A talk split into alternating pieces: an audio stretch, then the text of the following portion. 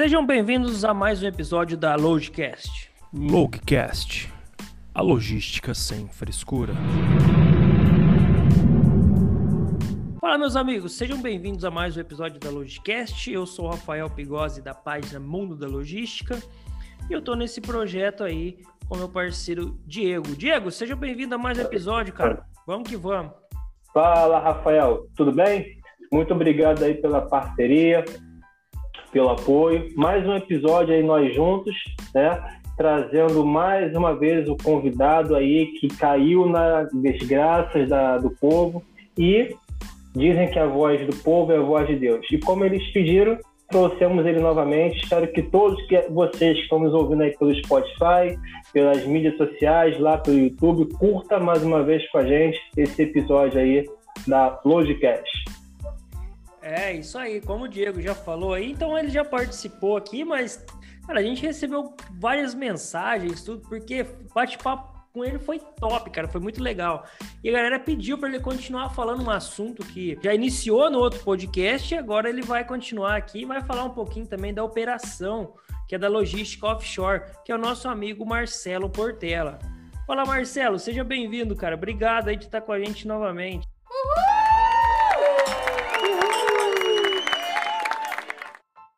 Ô Rafael, ô Diego, é um enorme prazer estar com vocês de novo. E é uma alegria enorme saber que o, o público do Logicast pediu bis e me chamou novamente aí para a gente bater esse papo, para a gente dar boas risadas. Eu acho que agora até o Diego já aprendeu a falar Nihal. E vamos aí. Nihal. vamos seguir, vamos, vamos seguir nesse bate-papo sobre logística, sobre a logística que ninguém vê, aqueles bastidores bem, bem, bem legal. Vamos falar um pouco aí dessas operações lá na China. É, isso aí. É que aquele dia lá, ó, para quem não, não, não tá. É, não acompanhou, o Marcelo ele participou do nosso segundo episódio, tá? A gente fez o primeiro lá, que a gente estreou o Logicast. O Marcelo foi nosso primeiro convidado e ele falou da, dos perrengues, né? Que a gente fala de logística e tal, que a gente não é aquele mar de rosas que o pessoal pinta. E ele começou a contar, e ele vai dar continuidade agora, do, dos perrengues que ele teve lá na China. Então, quem quiser acompanhar, é o segundo episódio da Logicast, é só procurar aí né, aqui no Spotify, no YouTube, vocês vão ver lá e acompanha lá o primeiro episódio que o Marcelo participou. É, ô Marcelo, eu queria que você desse continuidade, cara, que a gente falou lá que você estava na China lá, que teve um problema com o voo lá. E aí, você quase ficou lá então? Quase que você virou nativo lá da China, é isso? Quase, Rafael, quase que eu fiquei nativo.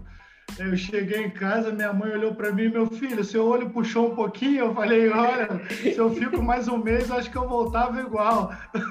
então, Rafael, ah, Rafael Diego, os perrengues, os perrengues na China são enormes, né?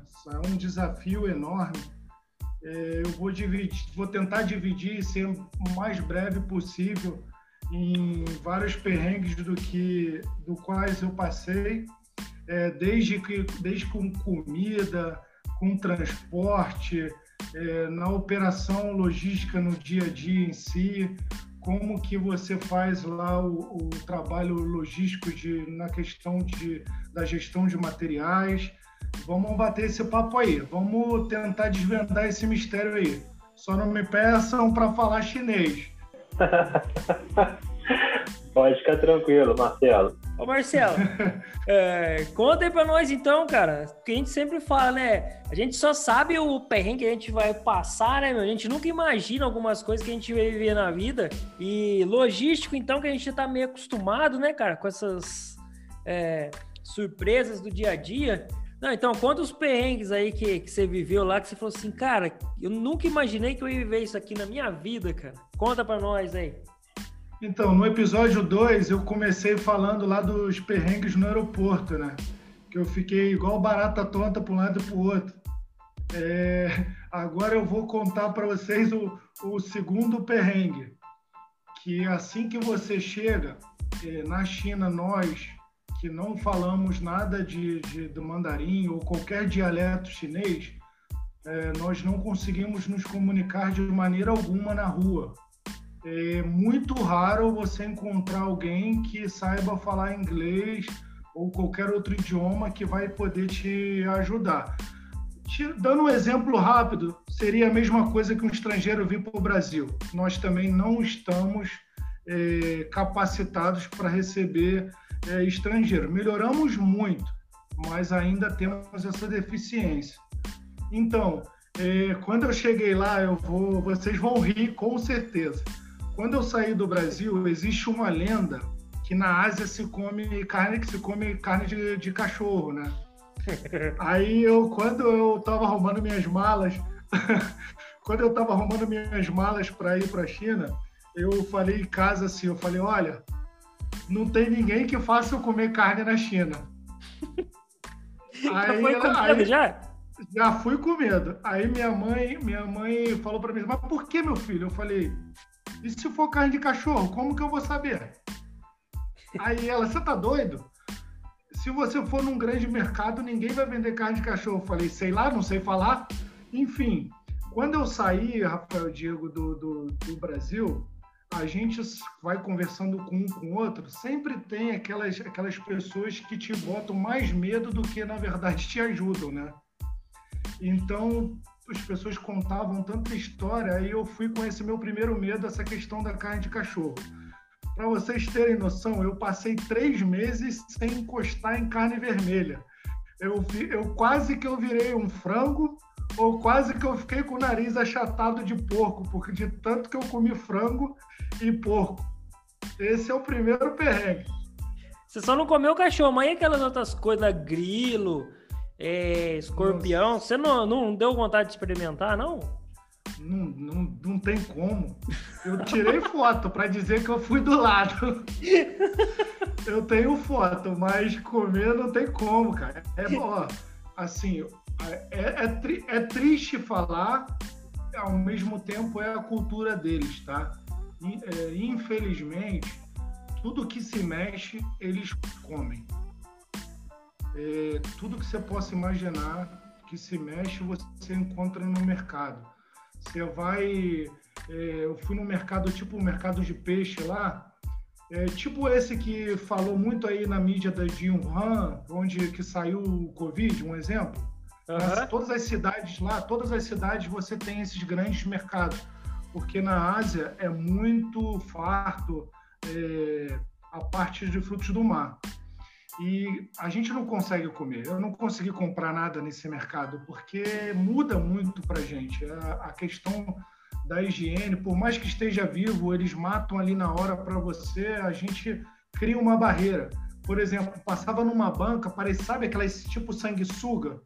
Ah. Aí você, você olhava assim, eu falei, não vou comer isso aqui. Vai que tem alguma coisa dentro, vai que tem alguma coisa dentro do meu peixe parecido com isso e eu não vou ver. Meu Deus. É, é, surreal. Então, esse é o primeiro perrengue na questão da comida. E, e, nós, e nós temos muito. O nosso paladar é muito diferente deles. Então, a, quem come tudo no Brasil passa perrengue na China para comer. Aquela pessoa que não tem problema de, de, de comer nada, não tem nenhum tipo de restrição eu acredito com a minha experiência que ele vai sentir um pouquinho sim. É uma comida muito pimentada, é uma comida que é muito mergulhada dentro de óleo, por exemplo, é muito líquido, muito caldo. E, por exemplo, salada.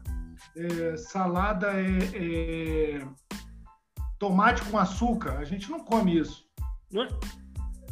É? Caramba, é, nunca ouvi então, falar isso aí, não. É, é, bem diferente. Então, para você ver, eu cheguei com toda a energia, voltei meio fraco, porque quase não comia. então, mas aí já começa um, uma parte que a gente pode jogar para logística, né? E como que você fez lá, cara? Tipo, você foi procurar um restaurante, sei lá, tem restaurante brasileiro lá, ou alguém aqui a te falou, Marcelo, leva mesmo que lá é, é difícil. O que, que você fez lá? Então, eu fui o primeiro brasileiro nesse projeto que eu fui, né? Eu só tinha eu de brasileiro lá e o restante eram todos estrangeiros de várias nacionalidades, chinês, indiano, filipino, é, americano, em geral. E o primeiro mês eu seguia todo mundo para comer. Então eu comia nos lugares que eles iam. Por exemplo, o estaleiro lá, ele oferece o almoço. Só que é o almoço dentro do cardápio deles. Quem é chinês, quem é dali asiático, come tranquilamente. Nós passamos um pouco de dificuldade. Então eu comia. O primeiro mês até começar a entender, né? Que você tem que se ambientar, você tem que conhecer. Eu comi, só que, ser sincero para você, era comer um mês e um mês de piriri, por exemplo. aí, de... aí depois disso, aí perguntando para um, perguntando para outro, aí consegui achar é, eu, eu, nem vou, eu nem queria falar o nome do supermercado para não fazer propaganda, mas nesse caso não tem jeito. Eu encontrei um Carrefour, que eram tipo três quadras do hotel onde eu estava. Aí eu falei, agora, agora eu sou uma outra pessoa, eu sou um outro profissional. Encontrou vida aí... de novo? encontrei vida de novo, porque aí lá consegui comprar tudo que nós, nós comemos, né? Porque aí você você encontra tudo, você não passa problema. Se você souber cozinhar o mínimo, você não passa perrengue, porque você consegue encontrar tudo que nós temos aqui. Então o problema lá é não é que não tem as coisas, né? Fica é até bom você falar que não é que não tem nada lá, é que a, a, a, culinária deles que é diferente, mas se quiser cozinhar uma outra coisa, igual você foi no Carrefour, encontrou tranquilo, você cozinhou a sua, beleza, certo? Sim, sim, não é, não é isso que a gente fala, não. No que o pessoal fala. Você encontra tudo nos grandes supermercados. É, o que acontece é que, por exemplo, aqui eu adoro, eu, eu adoro a comida chinesa que vende no Brasil. Só que não tem nada a ver com a comida chinesa que tem, que tem na China. É totalmente diferente. Por quê? Em todo, quando a gente viaja para qualquer lugar do mundo, é, é, eles adaptam o cardápio de acordo com cada país. Por exemplo, nenhum McDonald's é igual em todo em, no mundo inteiro.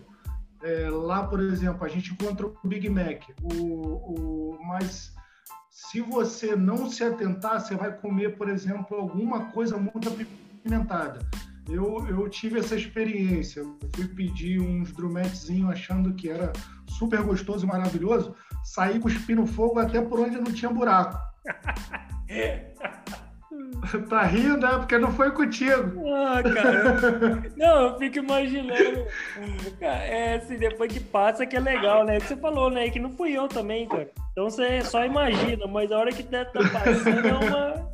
É, deve ser uma pegada, hein, mano. Rapaz, você não sabe se come, você não sabe se chora, você não sabe se ri, você não sabe se bebe água. Você não sabe o que fazer, cara.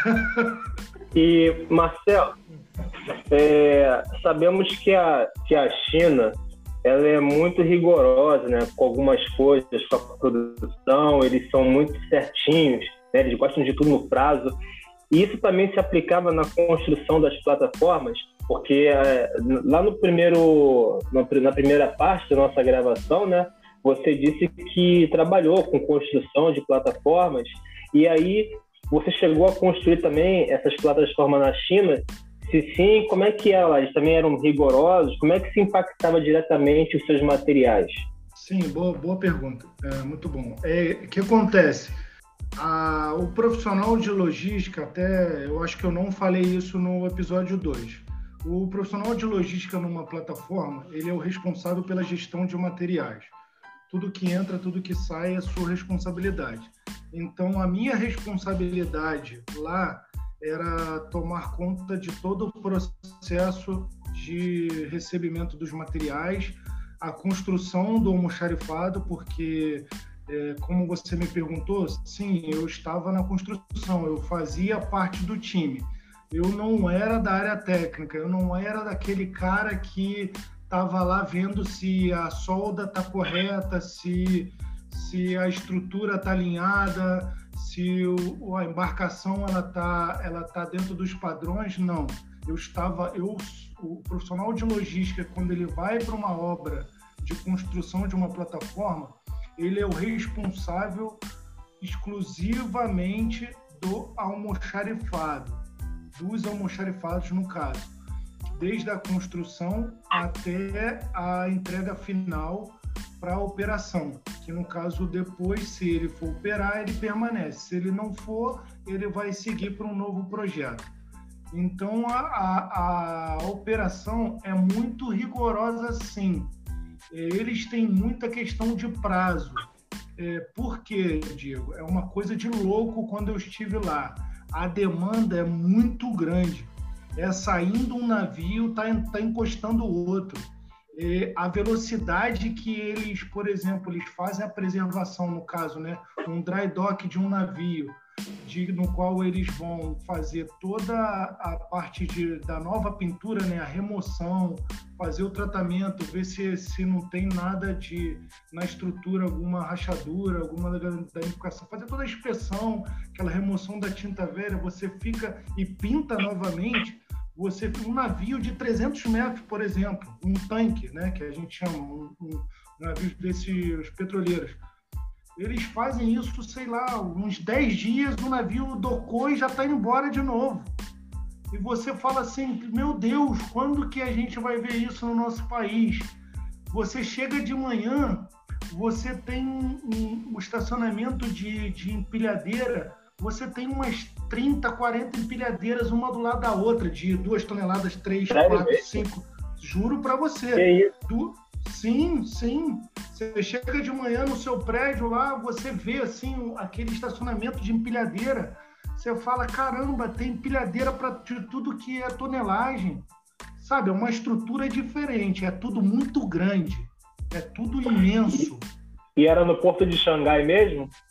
Não, o que eu estive foi, no, foi em Dália, no, no, no estaleiro Cosco, um, dos, um dos, dos estaleiros mais famosos que tem de construção, junto com os que tem na, na, na Coreia do Sul, aquele Samsung, é, tem um outro lá na Coreia do Sul que agora eu esqueci o nome, me fugiu, mas tem lá, lá na China você tem o Cosco, você tem a DSIC, são estaleiros grandes, é, tipo no mesmo nível. E o Xangai, o, o, de, o de Xangai também, também tem um Cosco em Xangai, se eu não me engano. Ô Marcelo, você falando de toda essa operação aí, você.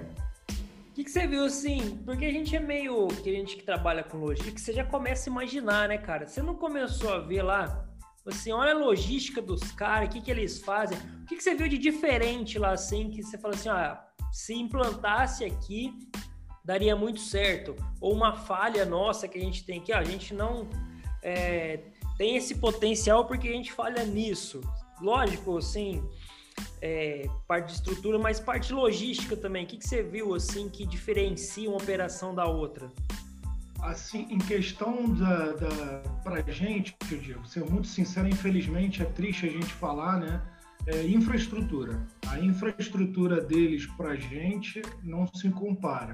Parte logística deles de uma remoção de carga é uma velocidade que você fica assim espantado eu vou te dar um exemplo de uma operação logística que acontece muito em construção de plataforma, que são que é chamada dos liftings, de, dos liftings dos módulos, que são na verdade nada mais do que é os içamentos dos módulos, né? Começar a montagem, vamos falar assim no português mais claro, tipo Lego, aquela montagemzinha do Legozinho, uhum. você vai pegando cada pecinha e vai montando uma plataforma.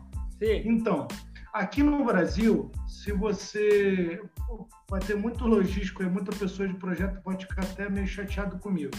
Essa operação aqui é, é praticamente um evento, sabe? É um evento que, que para tudo, é, que você é, todo mundo, se você estiver trabalhando, todo mundo para. É, demora-se, por exemplo, se lá eles fazem um içamento em uma hora, um exemplo, aqui demora-se um dia completo, um dia de trabalho completo, por exemplo, a gente sabe dos riscos da operação.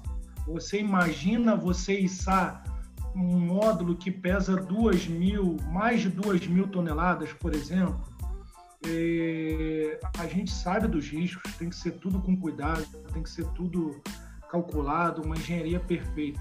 Mas eu, eu acho, Marcelo, pela minha experiência, olha que Eu estou agora nesse novo projeto, minha nona plataforma que eu vou construir ao longo do, do da minha carreira. Existe um pouco de um show pirotécnico, sabe? É, tipo, olha, estamos fazendo aqui, vamos tirar foto e vai devagarinho. É, aquele ego de profissionais, quem manda mais, ó, não, vai no meu ritmo, não é no seu, e sabe, eu, eu, eu sinto isso. Ah, ó, é tipo aquele. Não sei se já pegou esse chefe, Diego deve ter pego também, aqueles cara que faz faz uma coisinha no, no setor dele, chama o chefe, chama o, o gerente, chama não sei quem, fala, olha que eu fiz. É, chama todo mundo pra. Não é? Não tem? Ou então, sim, sim. Ou, então, ou então acaba de fazer o, o trabalho dá uma distância de uns 3 metros, cruza os braços e fica se admirando, né, cara? Fica, é, olha, olha que coisa linda, que coisa maravilhosa. Cara, é o trampo dele, mano. É o trampo dele, o cara tem que fazer isso todo dia. Ó, e isso aí realmente, pelo que você falou, atrapalha, hein, Marcelo? Essa. É, atrapalha muito. Falta de objetividade, vamos dizer assim. Sim, atrapalha muito. Vou te dar um exemplo do que você me perguntou de capacidade operacional. Eu, você, você não vai acreditar, tá? Eu já trabalhei num estaleiro conhecido, famoso, não vou citar o nome, é, de construção, que o estaleiro não tinha uma empilhadeira. A única empilhadeira estava quebrada. Como que um profissional de logística, como que você na logística, num estaleiro, que um, num porto, um estaleiro hoje, né? Aí puxando um pouco para a área de comércio, um estaleiro um pouco nada mais do que é uma extensão de um porto, né? Uma grande, eu todo praticamente, praticamente não, todos no Brasil a gente eles utilizam desse artifício, até por questões fiscais. Mas é, enfim, voltando para o nosso tópico, você imagina você receber uma carreta e não ter uma empilhadeira para você fazer é, é, é, a, remoção dessa carga? Tá. Ô, louco. Bem que no Brasil, cara. Ô, ô Marcelo, você falando isso aí, sabe o que, que, que me veio à cabeça? Por isso que quando é, surgiu essa pandemia lá, lá na China os caras fizeram um hospital em 10 dias.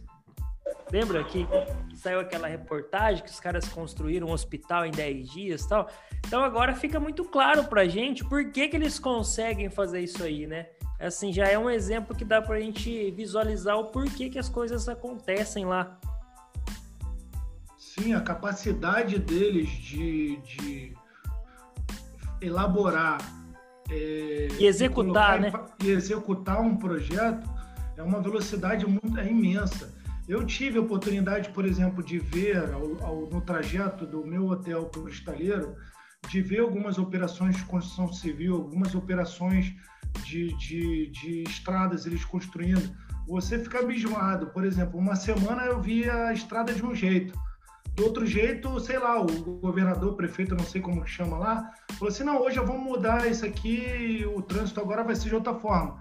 Aí você começa a ver, sabe, aqueles, aquelas pontes aquelas coisas todas, aquelas chapas da, da, da, da dos elevados, tudo sendo construído assim numa velocidade, colocando no, no, lugar numa velocidade que você fica abismado. Você fala assim, não, eles não estão fazendo isso. É mentira. E sobe um prédio assim em questão de, de meses, como você, como a gente viu na notícia. Você viu, em 10 dias eles criaram, criaram um hospital de campanha para mil, mil, mil pacientes, não é isso? Acho que foi. É, é que aqui também, né, ô, Marcelo? Você vai fazer alguma coisa, cara, tem é, 50 órgãos responsáveis. Você tem que tirar o vará não sei do que, é o documento não sei do que. Isso aí também acho que prejudica muito a gente, não é não? Eu acho que é, sim, atrapalha muito. É, Marcelo, é, você já vivenciou esse projeto em diversos países, né? Essa construção, essa, essa loucura de, de ter que preparar tudo, ter os materiais em estoque né, dentro do, da plataforma. E eu lembro que no, no primeiro capítulo você falou para gente que existem vários pontos né, para se armazenar na plataforma. Aí eu te pergunto, é, como que é isso em cada país?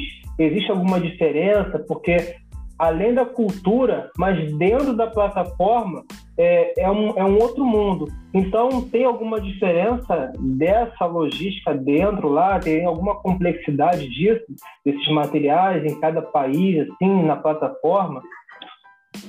Sim, o conceito geral, Diego, ele sempre vai ser o mesmo, né? Que é aqueles materiais que você faz o pedido, você recebe, você tem sempre uma base de apoio que vai fazer a triagem inicial, depois dali é, faz a programa, vai fazer a programação, aí programa, envia para o porto, do porto carrega no, no, no rebocador e envia para a plataforma. Isso daí não tem como mudar em nenhum país. A logística sempre vai ser a mesma, inclusive no nosso porque você não tem como fazer chegar um material do, do fornecedor diretamente na plataforma. Então ele segue um, um fluxo, né? um, processo, um fluxo de processo que ele, isso daí é praticamente igual em todos, pelo menos aonde eu trabalhei. Na China era assim, Singapura quando eu estive também era assim.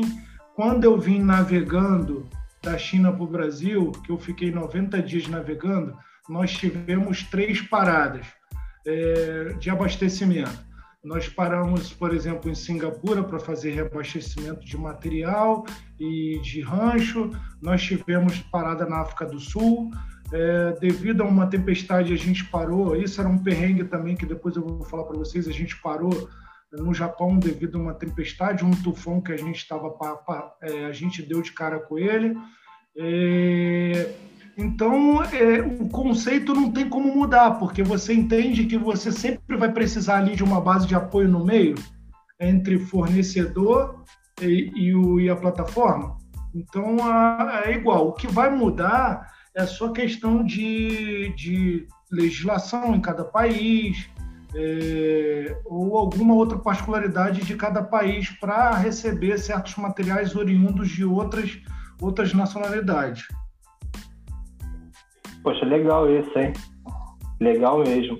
E quando você saiu da, lá da Ásia, você voltou direto para o Brasil, você sentiu muita diferença em questão a trabalho, questão. Porque assim, você ficou mais de um ano lá fora, na Ásia, ou não?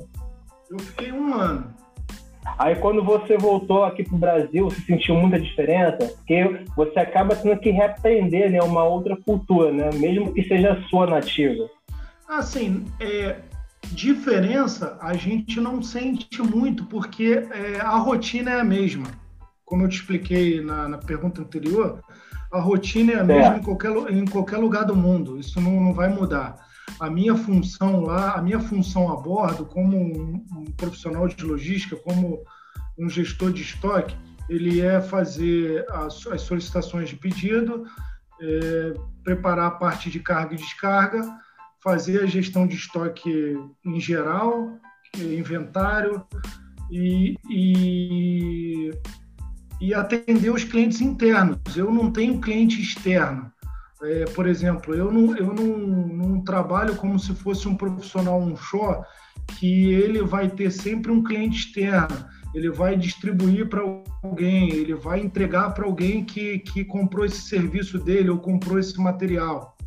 Então, o meu cliente sempre é, é interno.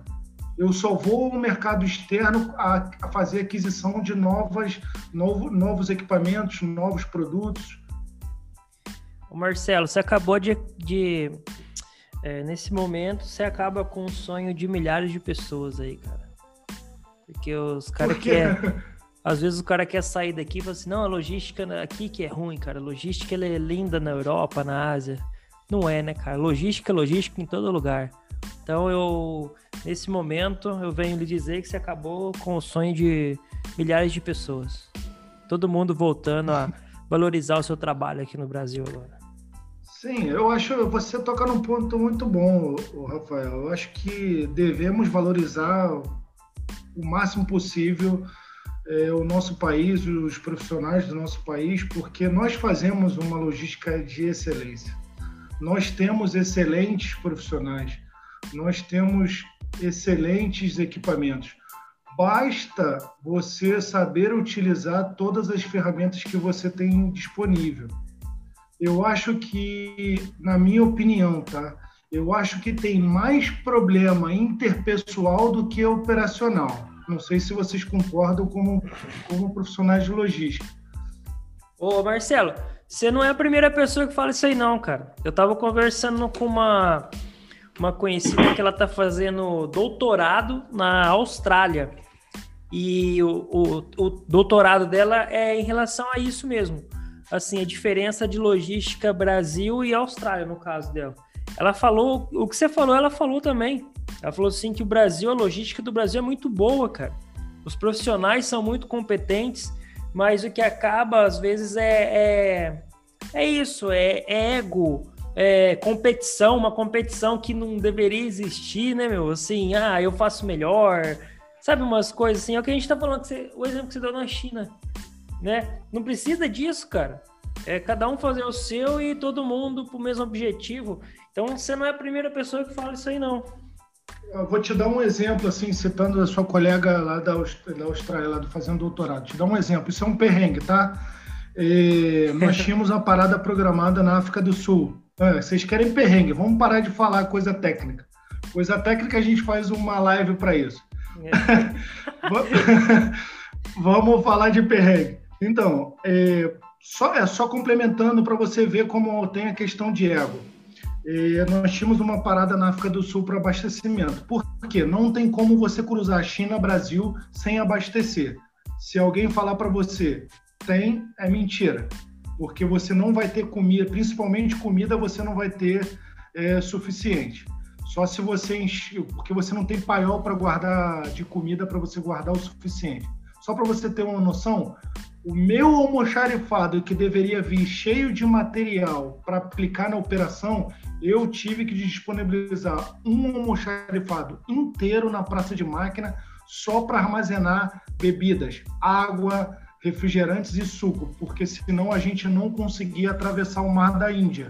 Por quê? O Mar da Índia, só para atravessar, demora 30 dias no navio que nós viemos, porque é um navio que ele é mais lento. Ele não é um conteneiro. O conteneiro ele precisa ser mais rápido um navio tanque, ele, ele, aquela que a gente fala tanto nos modais aí. Quanto mais você carrega, mais lento é. Quanto menos você carrega, mais rápido ele vai. Então, o, o, o, navio tanque, como ele tem uma capacidade de armazenagem muito grande, ele vem muito, muito devagar. É, por exemplo, um conteneiro, ele vai navega, um exemplo grosseiro, tá? Ele navega 20 nós, por exemplo o navio tanque carregado ele vai vir a oito nós. Olha a diferença, quase três vezes em velocidade. Caramba! É, é. Por quê? Por que, que o conteúdo ele é assim? Ele cruza da China para o Brasil em 30 dias, um exemplo. Porque conteúdo é tempo. Quem, quem é, é, você não quer um navio com sua mercadoria dentro de um container, você pagando container, pagando frete, com, pagando seguro, pagando tudo, 90 dias ali para ele cruzar.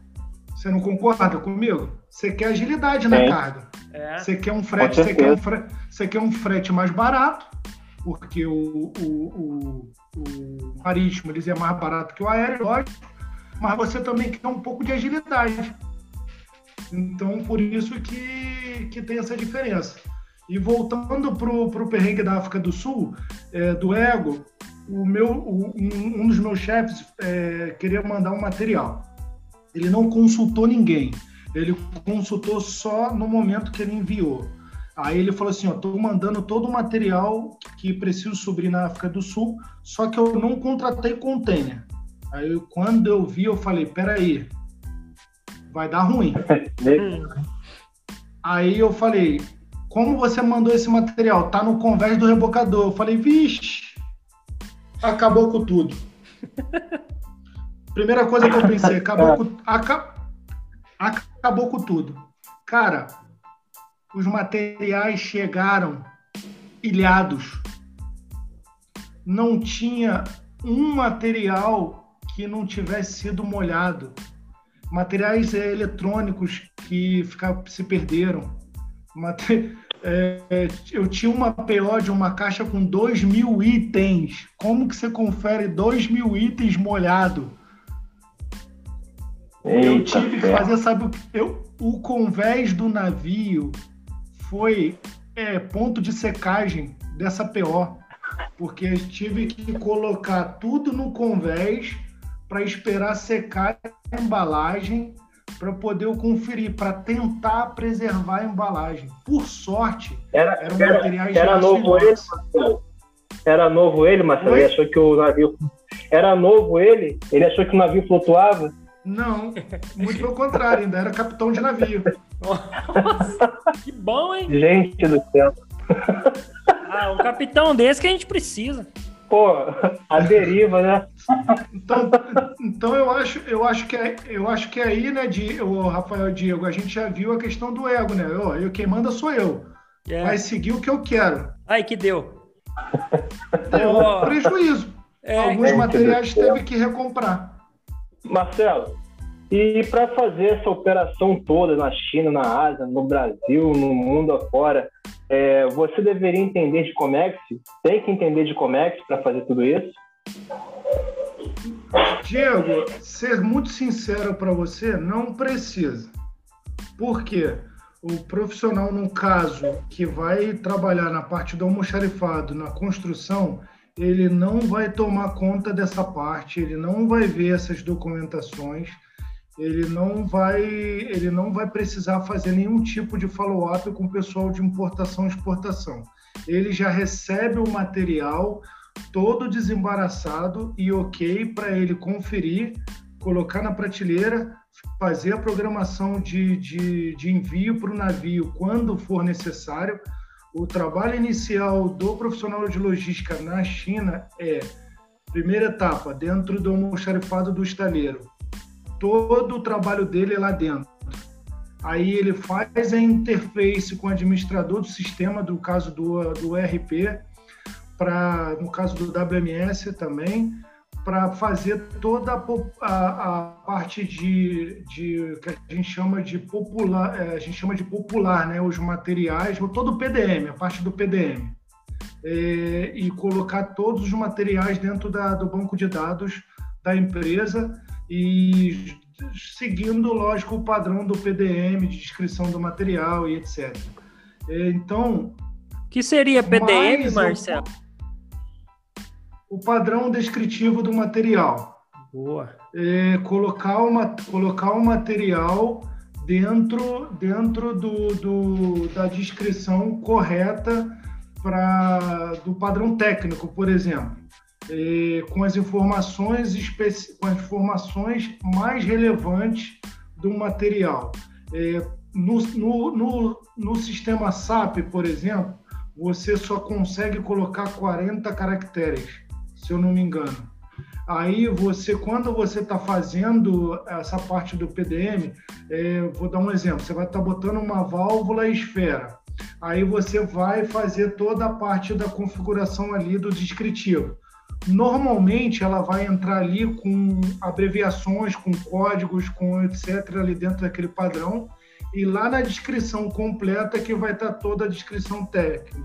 Então, a minha função também é fazer essa checagem, que é recebo o material, faço a conferência, vejo o, o- a descrição que veio do vendedor, vejo a- a- o part number do vendedor, vejo se tem alguma descrição adicional, vejo também se tem algum part number que é diferente do, do, do, do código do, do vendedor, né? Que o vendedor pode ser diferente do fornecedor, no meu caso, ou no caso de várias pessoas. E aí vejo ali e envio tudo para o administrador de sistema. A gente tem, normalmente, você faz isso por planilha. Você tem uma planilha com várias colunas, você faz aquela, você coloca tudo ali, a descrição do material, número da PO, as referências pertinentes, envia e ele vai fazer o cadastro, o cadastro no sistema. Algumas empresas adotam via sistema normal, tipo Clasmate da vida. Eu acho que todo logístico conhece o Clasmate, a grande maioria. É, você lá dentro você faz a requisição também online, aí vai para o pessoal, eles aprovam, bota dentro do padrão descritivo e depois aquilo vai aparecer dentro do sistema para você fazer a gestão de materiais.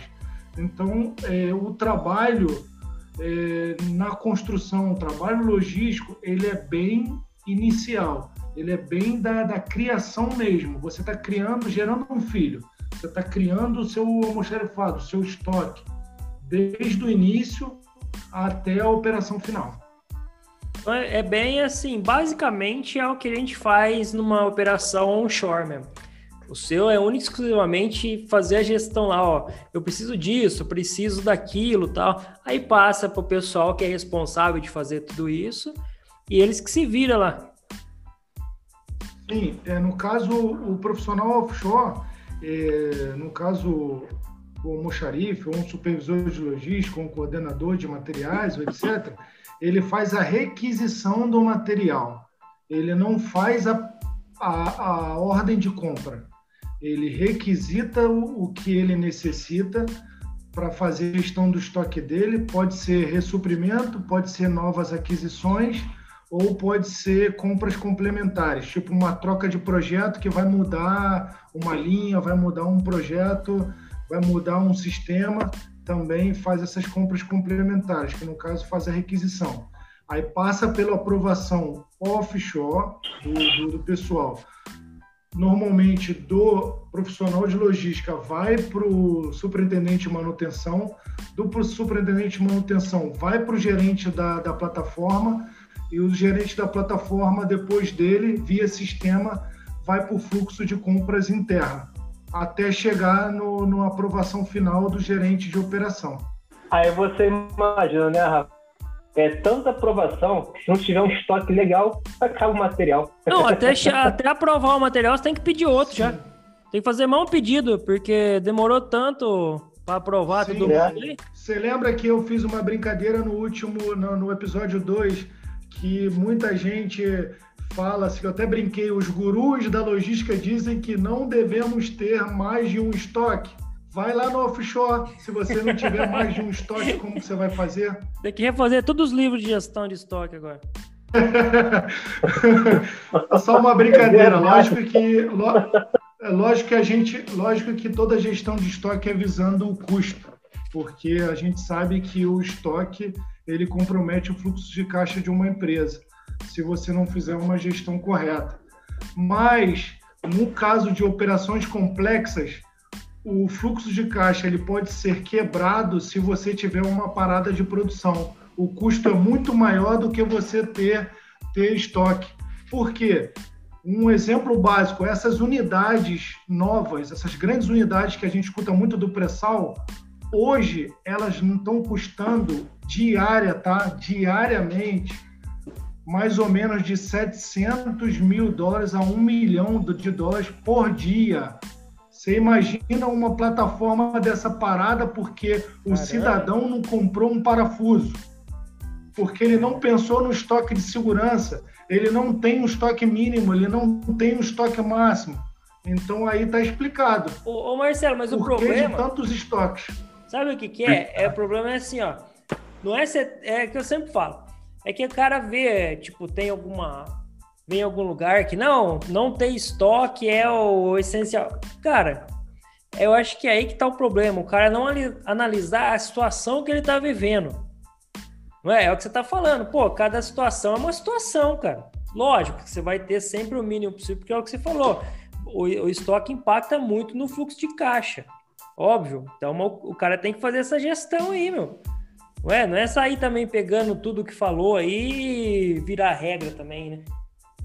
Sim, tem que tirar um pouco, tem que sair um pouco da caixinha, né, Rafael? É, é, tipo, será que... O problema será... é que tem muito, assim, tem muito logístico que vai ficar puto comigo, mas tem muito logístico que trabalha assim, cara. Parece aqueles, aquele pessoal que, que eu brinco muito no offshore, vocês me perdoem o que eu vou falar grosseiramente, parece aqueles cavalos do jockey, que tem aquelas proteções no, no, nos olhos dele que só olha para frente é. e esquece da lateral?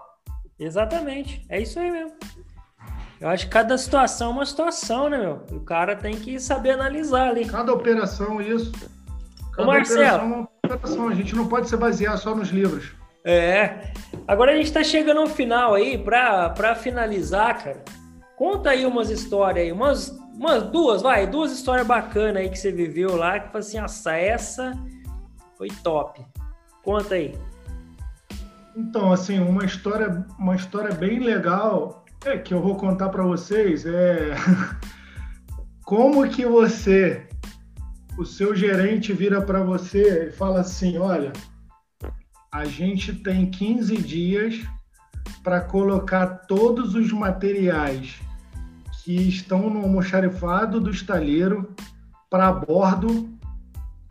Só que esses materiais são 25 containers de 20 pés em 15 dias para descarregar até o teto ele de material, botar para dentro do almoxarifado. Aí você tem todo um planejamento pensando que vai vai seguir aquele planejamento que você vai mandar um container por dia, descarregar, colocar na locação correta, na prateleira e etc. Aí você fala assim, hum, deu ruim. O que, que eu vou fazer? E aquela assim, aquela batidinha no, no ombro do chefe, né? Você pensa assim, o, o, o dono do projeto, não era nem meu chefe direto, não o dono do projeto, o cara dono da caneta, falou assim: o projeto não atrasa um dia por causa de material. A gente mudou o cronograma e tem 15 dias para botar o material todo a bordo. Bate nas suas costas e faz assim, ó. E aí? Combinado? Você vai falar o que é para ele? Assim, não, lógico. Chefe, tá descombinado. Aí eu falei Nem assim. Aí eu falei, tá bom, chefe. Vamos fazer como você mandou. Aí eu ganho 10 chineses para me ajudar nessa, nessa aí. Como, como, como que fala com os chineses?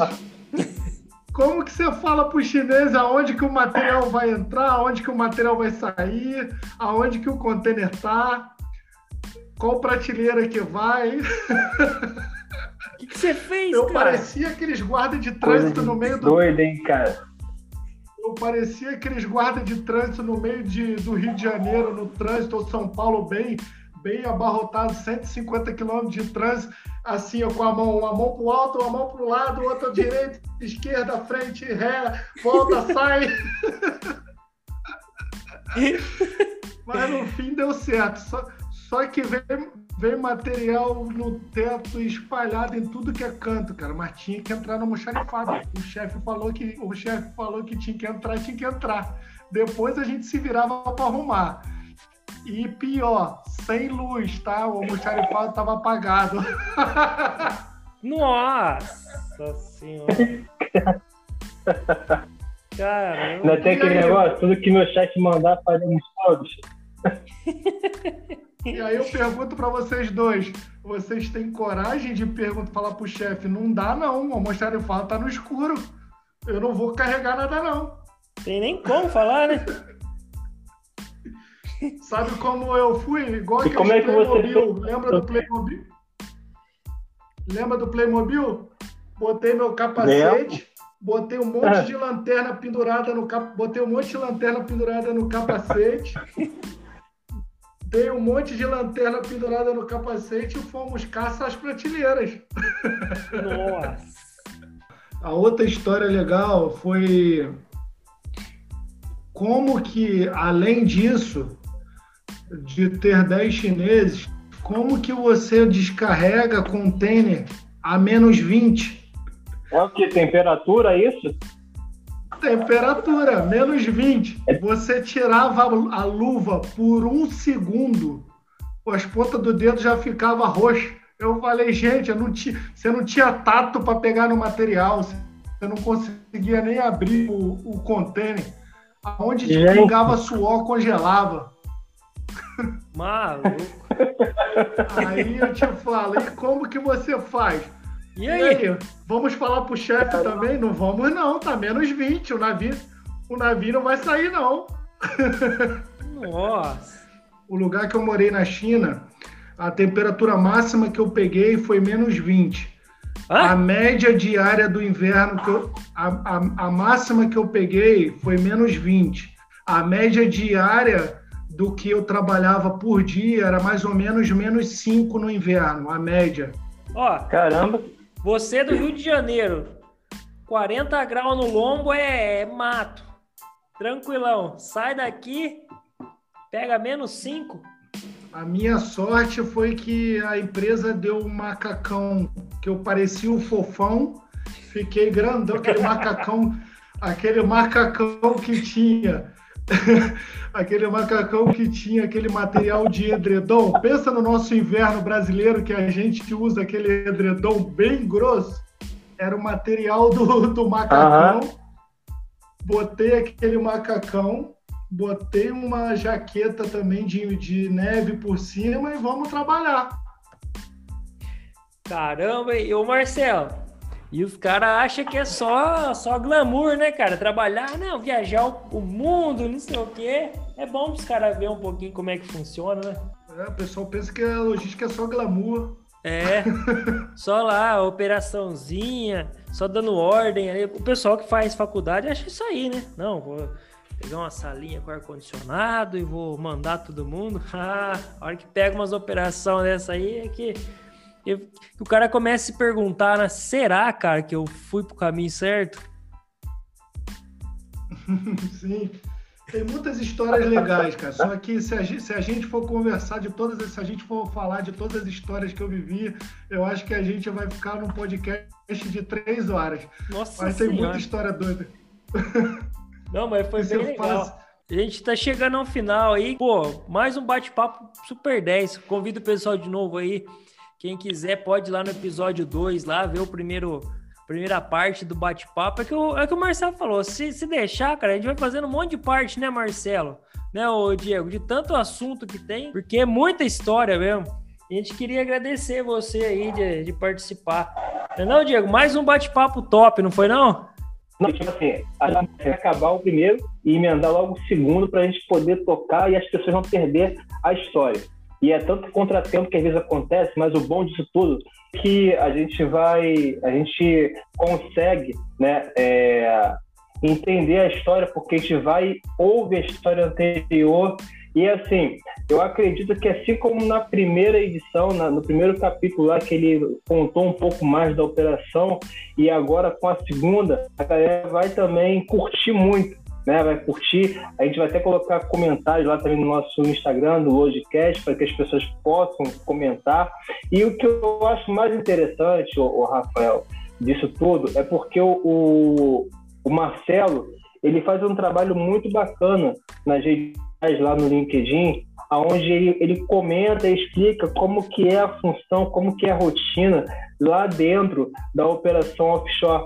Então, aqueles que estão aqui a gente pela primeira vez ou que não conheciam o trabalho do Marcelo, pode até ir lá no LinkedIn, né, colocar Marcelo Portela, começar a seguir, fazer conexão com ele lá no LinkedIn, porque vai aprender muito. Ele tem muito artigo de comércio exterior, ele tem muito artigo de logística e agora com esse projeto do bem muito, muito rico de conteúdo explicando mais sobre essa operação offshore. Foi o que ele falou.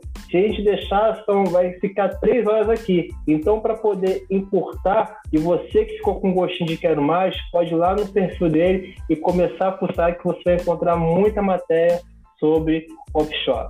É isso aí, Marcelo.